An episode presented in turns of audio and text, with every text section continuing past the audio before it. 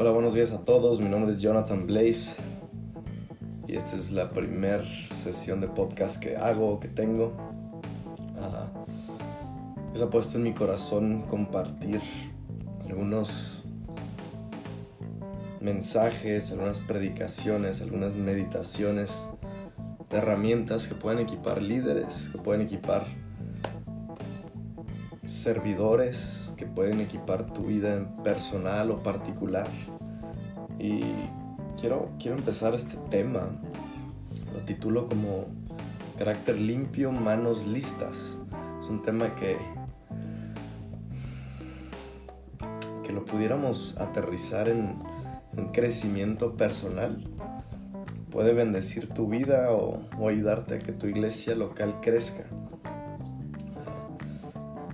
Muchos de ustedes que me escuchan sirven en algún ministerio o están son parte de algún equipo en, la iglesia y sé que te puede edificar y te puede ayudar. Incluso esto puede bendecir tu vida en tu trabajo o en tu negocio. Pero yo, yo creo que la iglesia o el cuerpo de Cristo, un, un seguidor de Cristo, siempre debe manifestarse o siempre debe de caracterizarse como como personas que están rodeadas de amor donde está el amor. Porque sin amor nada eres. ¿Cierto?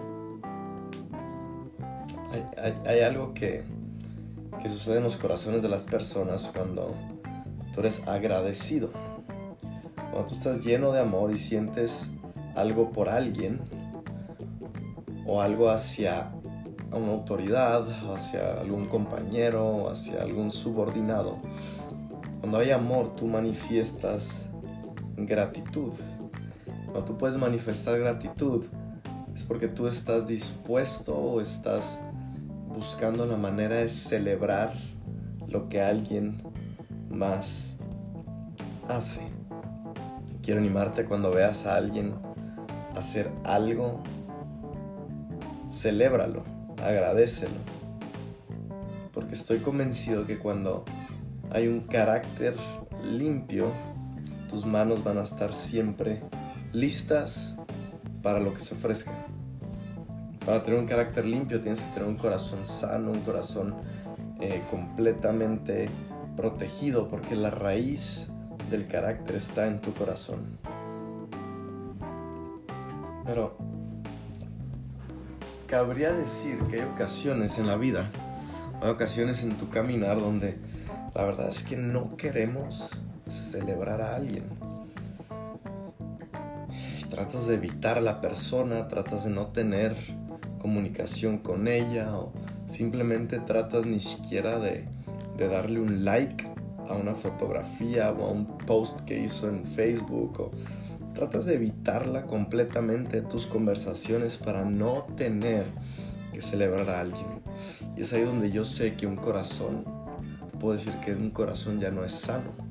El corazón en ese momento está lleno de envidia, porque la envidia es la barrera que detiene tu celebración hacia otras personas. Cuando envidia es cosechada en tu vida, detiene el amor hacia otras personas. Y mucho del podcast de hoy es hablar acerca de cómo eliminar envidias, cómo alejarte de envidias. Estoy convencido de que cuando tú desechas la envidia, humildad va a ser cosechada en tu vida. Cuando tú sacas toda envidia de tu corazón, sacas toda envidia de tu vida, estoy convencido de que el fruto de la humildad va a ser producido en tu vida. Cuando una persona es humilde, cosas buenas suceden alrededor de ella, puertas son abiertas, descanso a su mente y en resumen tu corazón se hace un corazón limpio y tus manos van a estar listas. Ahora, ¿cómo sé? ¿Cómo sé si tú o si yo estoy creciendo en humildad? Quiero darte tres puntos rápidos. La primera cosa que yo creo que vas a poder identificar cuando tu corazón está aumentando en humildad es que tú identificas cosas pequeñas. Tú identificas cosas pequeñas. Es cuando tú empiezas a darte cuenta, cuando tienes un corazón humilde, tú empiezas a ver cosas pequeñas a tu alrededor. Empiezas a ser agradecido por cosas pequeñas y antes de ser agradecido tú empiezas a identificarlas. Ah, nunca había visto que es este detalle pequeño yo puedo ser agradecido por él. Eso, eso muestra que tu humildad está creciendo. Ejemplo, nunca he sido nunca había notado que en casa de mis padres siempre hay un alimento. ¿Qué alimento? No sé, depende de tu caso, pero siempre ha habido un alimento y son cosas pequeñas que tú empiezas a notar. Nunca había notado que esta tal persona siempre me sonríe. Nunca había notado que esta cierta situación siempre es buena y aunque sea muy pequeña, tu corazón las empieza a identificar. El segundo paso es que tú empiezas a agradecer.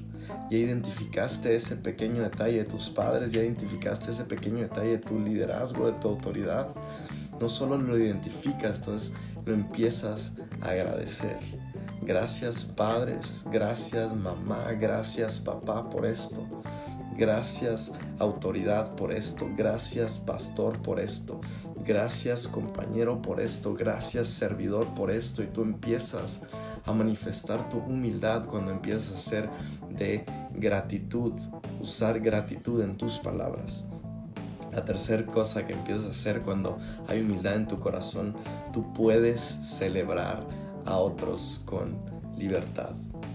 Tal vez no hicieron nada por ti, pero si ves que a alguien le va bien, si ves que alguien está ganando, si ves que alguien está avanzando, tu corazón puede celebrar la vida de otros. Hace unas semanas tuve una conversación con un amigo, uh, amigo con el cual entablo una conversación de manera seguida o continua en la vida. Y me dice, algo y me dice, tienes que poder conectarte con Dios para sentirte pleno. Yo le respondí, cuando caminas en tu propósito, tu vida tiene sentido. Y él me dice, el problema, Jonathan, el problema es saber cuál es tu propósito. Ahora tal vez tú estás escuchándome y pudiera ser que tú no conoces tu propósito pudiera ser que tú no sabes para qué fuiste creado o por qué Dios te tiene aquí en la tierra. Y como iglesia queremos ayudarte a encontrar tu propósito, ayudarte a darle sentido del por qué tú fuiste creado.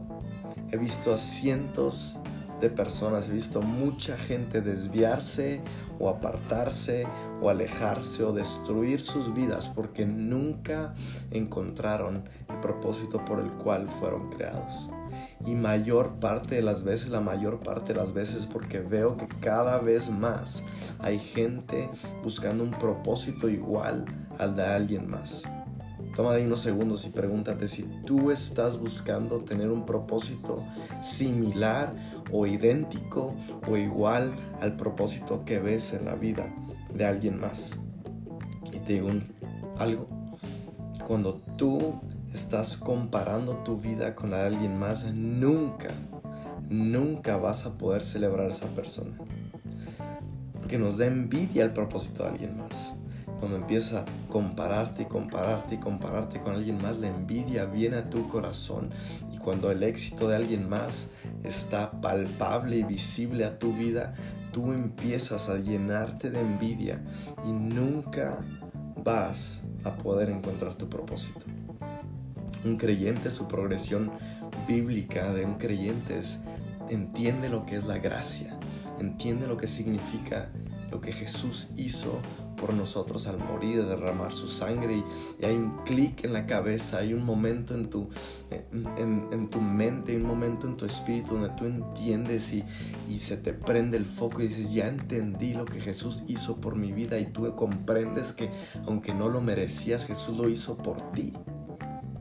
Es cuando viene el segundo paso, la progresión bíblica de tu fe y es que empiezas a creer en ello.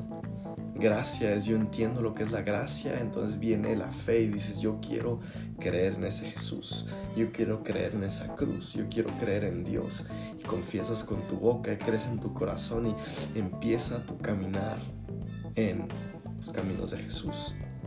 Luego de, después de eso, el tercer paso es que tú quieres hacer algo quieres poner tus manos al servicio, tú quieres, ¿sabes qué Dios? Yo ya entendí lo que hiciste por mí, ¿sabes qué Dios? Ya creo lo que hiciste por mí, ahora sabes que yo quiero poner mis manos para hacer algo, para que otros entiendan lo mismo que yo entendí, para que otros sirvan, digo, para que otros puedan seguirte así como yo te sigo y sabes que aquí están mis manos listas para seguirte.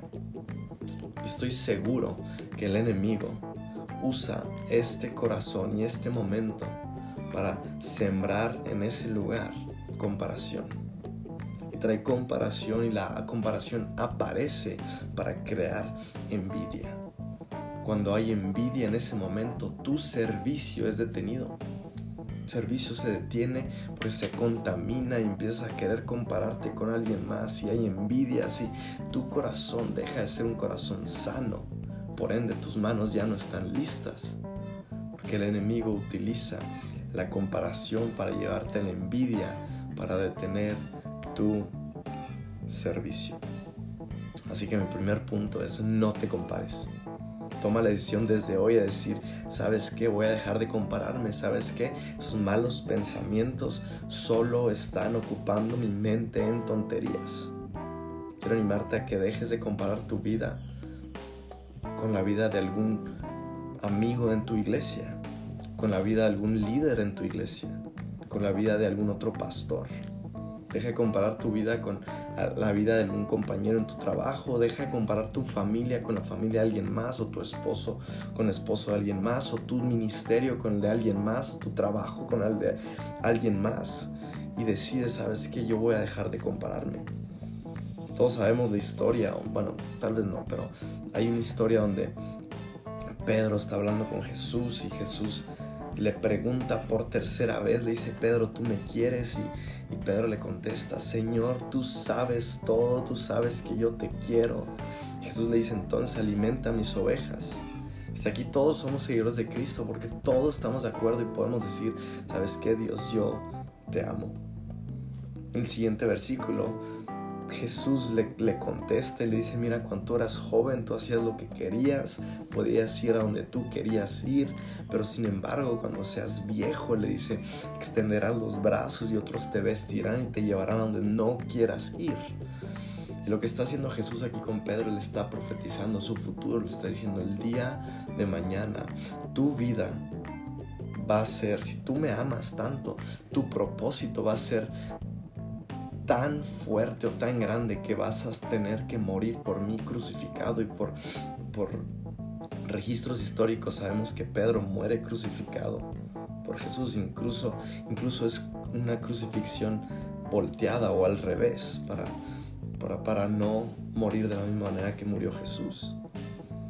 Pero hasta aquí puedes entender eso, puedes comprender. Jesús le está diciendo que su propósito por el cual Él fue creado fue morir, iba a ser morir crucificado por Él. Y hasta aquí creo que muchos de nosotros, después de entender la gracia, después de entender lo que la cruz significa para nuestras vidas y después de entender lo que Jesús hizo por nosotros, muchos de los que me escuchan, me incluyo, pudiéramos decir, ¿sabes qué Jesús? Si ese es mi propósito, yo estoy aún dispuesto a hacerlo también. Muchos podemos decir, si Jesús lo hizo, yo también lo puedo hacer porque hemos entendido lo que la gracia y tenemos tanta fe en Él que decimos, yo también estoy dispuesto a morir por ti Jesús. Y hasta aquí todos estamos bien. Pero deja de estar bien cuando viene la comparación y llega empiezas a voltear y ves el propósito de alguien más, porque en la historia, el versículo que sigue, dos versículos abajo, dice que Pedro voltea y vio que atrás de ellos estaba Juan, el discípulo que Jesús amaba, y Pedro le pregunta, Señor, ¿qué va a pasar con él? ¿Qué va a pasar con Juan? Es cuando en tu vida estamos bien viviendo lo que Dios hizo para nosotros, nuestro propósito. Y viene el enemigo y siembra comparación nuestra vida y ¿sabes qué Dios? Ya entendí para qué fui creado, ya entendí mi propósito, pero ¿qué va a pasar con él? ¿Qué va a pasar con esa otra persona? Yo acepto mi propósito, pero ¿qué hay del propósito de él? Cuidado porque ahí es cuando tu corazón está siendo atacado por comparación. Estás a un paso de que tu corazón deje de ser un corazón limpio, un corazón sano. Versículo 22, Jesús le responde, si quiero que Él siga vivo hasta que yo regrese, ¿qué tiene que ver contigo? En cuanto a ti, sígueme. Literal está diciendo, si yo quiero hacer con él algo diferente a lo que estoy haciendo contigo, a ti, ¿qué te importa? En cuanto a ti, sígueme. ¿Sabes hacer iglesia? Servir a Dios implica estar dispuesto a no compararte con alguien más. Tienes que estar en una posición donde dices, yo estoy totalmente entregado a lo que tú tengas para mi vida. Yo decido no compararme. Pero no es todo ahí. No es solo no me comparo, es yo no me comparo, pero yo voy a decidir seguir amando. ¿Sabes?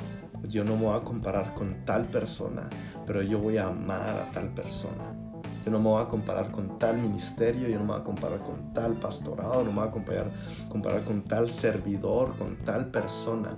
Pero no solo ahí, porque pudieras entender y decir, ¿sabes qué? Entonces voy a dejar de verlo, lo voy a evitar, voy a alejarme de él y no. Yo te estoy invitando a no compararte con él, pero aún amarlo. Aún amarlo. Tal vez tú piensas, oye, Dios es injusto. Que pudiera ser, o lo que tú lees, o lo que me estás diciendo es que Dios ama a otros más que a mí. Vengo a decirte algo, Dios ama a todos, pero tiene planes diferentes para cada uno de nosotros. Tu amor a Dios no puede depender de si te conviene o no te conviene, porque ese no sería un amor genuino, sería un amor por condiciones. Mi punto número dos es tu éxito su éxito, perdón, su éxito, no el tuyo, el de ellos, su éxito es tu celebración, porque incluso no nos detenemos en no solo no compararnos, somos personas que celebran el éxito de alguien más. Dice Juan 3:27, nadie puede recibir nada a menos de que Dios se lo conceda desde el cielo. Entonces lo que alguien más ha recibido, lo que alguien más tiene, lo recibió del cielo. No sientas envidia por ellos, celébraselo porque Dios su Padre se lo dio desde el cielo. Versículo 28 dice, ustedes saben que les dije claramente, yo no soy el Mesías, estoy aquí solamente para preparar el camino a Él. Juan Bautista hablando de su vida, de su propósito. Está diciendo entre líneas, está diciendo, no se trata solo de mí. Tu caminar con Jesús no se trata solo de ti. Mira, estoy convencido y sé que donde quiera que estés, un trabajo, un negocio, una empresa familiar, en tu iglesia, en algún ministerio, donde quiera que tú estás, Dios va a usarte aún más cuando tengas un corazón humilde. Hay una lección de un corazón sano y me encanta este versículo. Dice, es el novio quien se casa con la novia. El amigo del novio simplemente se alegra de poder estar al lado del novio y oír sus votos. Por lo tanto, oír que él tiene éxito me llena de alegría. Nuestra cultura gira alrededor de lo tuyo, lo que tú obtienes, lo que tú tienes, lo que tú consigues, lo de tu vida, tu mejor fotografía, tu mejor momento, tu mejor éxito. Me encanta cómo termina este versículo diciendo, por lo tanto, oír que Él tiene éxito me llena de alegría. No se trata de ti. Te pregunto algo, ¿tú te alegras cuando le va bien a alguien más? ¿Tu servicio o tu ministerio o tu trabajo es para que tu líder tenga más importancia o sirves para tú tener más importancia? ¿Estás buscando brillar más tú? ¿Estás dispuesto a que alguien más brille? Seamos hombres y mujeres que podamos decir, su éxito me llena de alegría. Tu éxito me llena de alegría. Entonces cuando tú veas que a alguien le va bien, cuando tú veas que alguien está pasando una buena temporada, te animo a celebrar eso con ellos y no hacerlo de manera hipócrita, sino hacerlo en amor, con un corazón limpio, donde tú dices, tu éxito me llena de alegría. Mi último punto de hoy es el punto número 3, que es tú eres único. Entonces ya aprendiste a no compararte ya aprendiste a celebrar el éxito de alguien más. Pero quiero animarte y enseñarte a caminar en tu propósito. Usa lo que Dios puso en tus manos para lograrlo. Tú tienes que saber que tú eres único. Romanos 12:6 dice, Dios en su gracia nos ha dado dones diferentes para hacer bien determinadas cosas. Y quiero aquí hablar de algunos puntos de este versículo. Dice, dones diferentes a todos. Cada uno de ustedes, cada uno de nosotros, todos tenemos dones diferentes. Deja de querer tener exactamente los mismos dones y talentos de alguien más. Ahora también a la vez, no seas mediocre en lo que tú haces.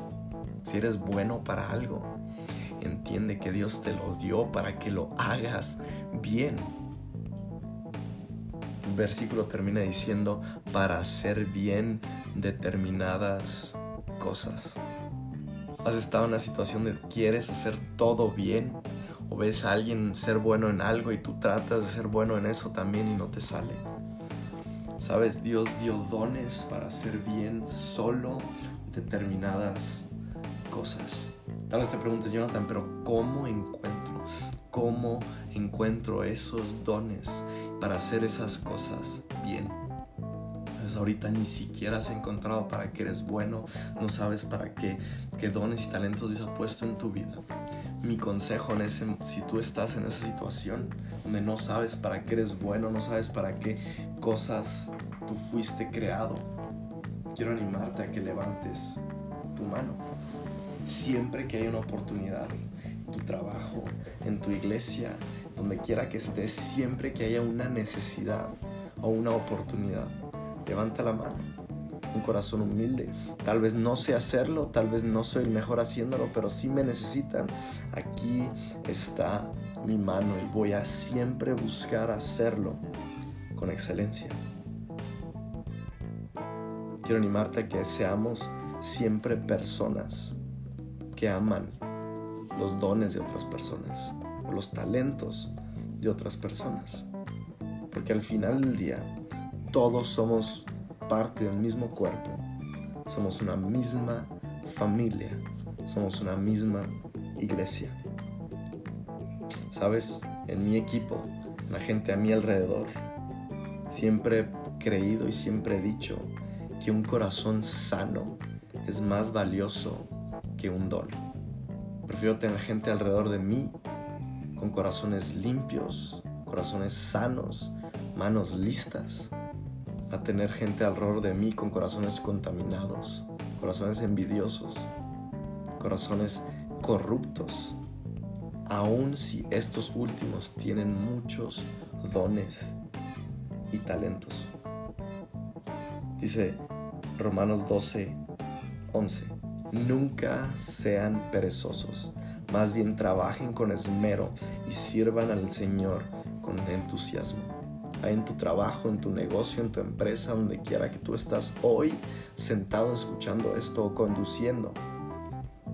Quiero animarte a no ser perezoso donde estás. quiero animar que trabajes bien con esmero. Es un principio bíblico que va a traer un buen fruto a tu mano. Ama lo que haces. Tal vez no es exactamente tu propósito lo que estás haciendo hoy, pero conviértete en un especialista en ese área, en ese lugar donde tú estás. Sé el mejor en lo que haces y pídele a Dios sabiduría para ser excelente en lo que estás haciendo. Concluyo con esto. Vuelvo a la conversación que tuve con mi amigo. Terminamos platicando en, no recuerdo si una llamada o unos mensajes, creo que eran mensajes de WhatsApp. Antes de decirte qué fue lo último que le dije, quiero dejar algo claro. Para tú poder disfrutar de tu vida, para poder disfrutar de tu vida vas a tener que empezar a servir a Dios. Estoy convencido de que cuando tú estás sirviendo a Dios, tú encuentras el propósito por el cual Dios te creó. Mira, no importa cuánto dinero tengas, no importa qué vehículo conduzcas, vivir sin un propósito, sin un sentido de vida, es algo que te come por dentro. Es algo donde tú duermes, te, recuestas tu cabeza y no puedes dejar de pensar si eso es todo en la vida. Algo que tú te despiertas en la mañana y, y no sabes si eso es todo en tu vida. ¿Te puedo decir algo muy fuerte? Mi vida no vale nada a menos de que yo esté caminando en mi propósito. Y no lo digo yo, es algo bíblico, está escrito en Hechos 20:24. Pero mi vida no vale nada para mí a menos que la use para terminar la tarea que me asignó el Señor Jesús. La tarea de contarles a otros la buena noticias cerca de la maravillosa gracia de Dios. Hechos es un libro que se cuenta o se dice que aún no se termina de escribir, porque sigue hablando de lo que su iglesia está haciendo, su iglesia está avanzando, su iglesia está construyendo en la tierra. Y Pablo dice, mi vida no vale nada a menos de que la use para cumplir su propósito. La tarea de contarles a otros de las buenas nuevas de Jesús. Entonces como resumen, me despido y terminamos con este tiempo, ni, ni sé cuánto tiempo tenemos, 27 minutos, media hora. Quiero concluir con cinco pasos un resumen de cinco cosas. Tal vez tú te preguntas, bueno, Jonathan, entonces, ¿qué hago? Cinco cosas que debes de empezar a hacer hoy. Número uno, levanta la mano siempre que haya una necesidad o una oportunidad. Ponte a servir donde haya una necesidad. Si en tu iglesia local necesitan apoyo en algo, levanta la mano.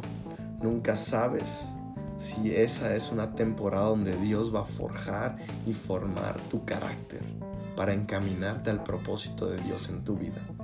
Número dos, mantente cercano tu autoridad. Mantente cercano. Queremos ayudarte a encontrar tu propósito. Número 3. Ponte a celebrar a otros. Haz una cultura, un hábito en tu vida de voy a celebrar la vida de otros. Voy a celebrar la vida de otros porque eso es un fruto de un corazón humilde, no contaminado con envidia. Número 4. Deja de compararte con otros. Es más, si tú quieres estarte comparando con alguien, compárate contigo mismo en el pasado. ¿Quién eras tú ayer? ¿Quién eras tú hace una semana? Y usa tu vida como una referencia y comparación para que tú sigas creciendo, avanzando, madurando, floreciendo y fructificando en tu caminar con Jesús.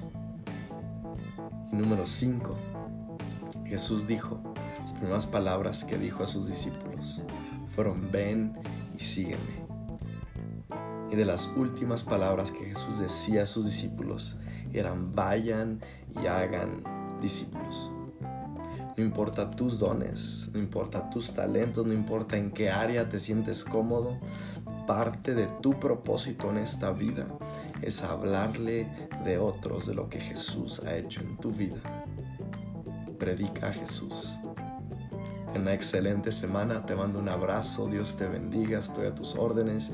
Espero esto haya sido de edificación para tu vida personal, para tu iglesia, para tu empresa, para lo que sea que estés viviendo hoy en esta temporada. Te mando un abrazo, estoy a tus órdenes, Dios te bendiga.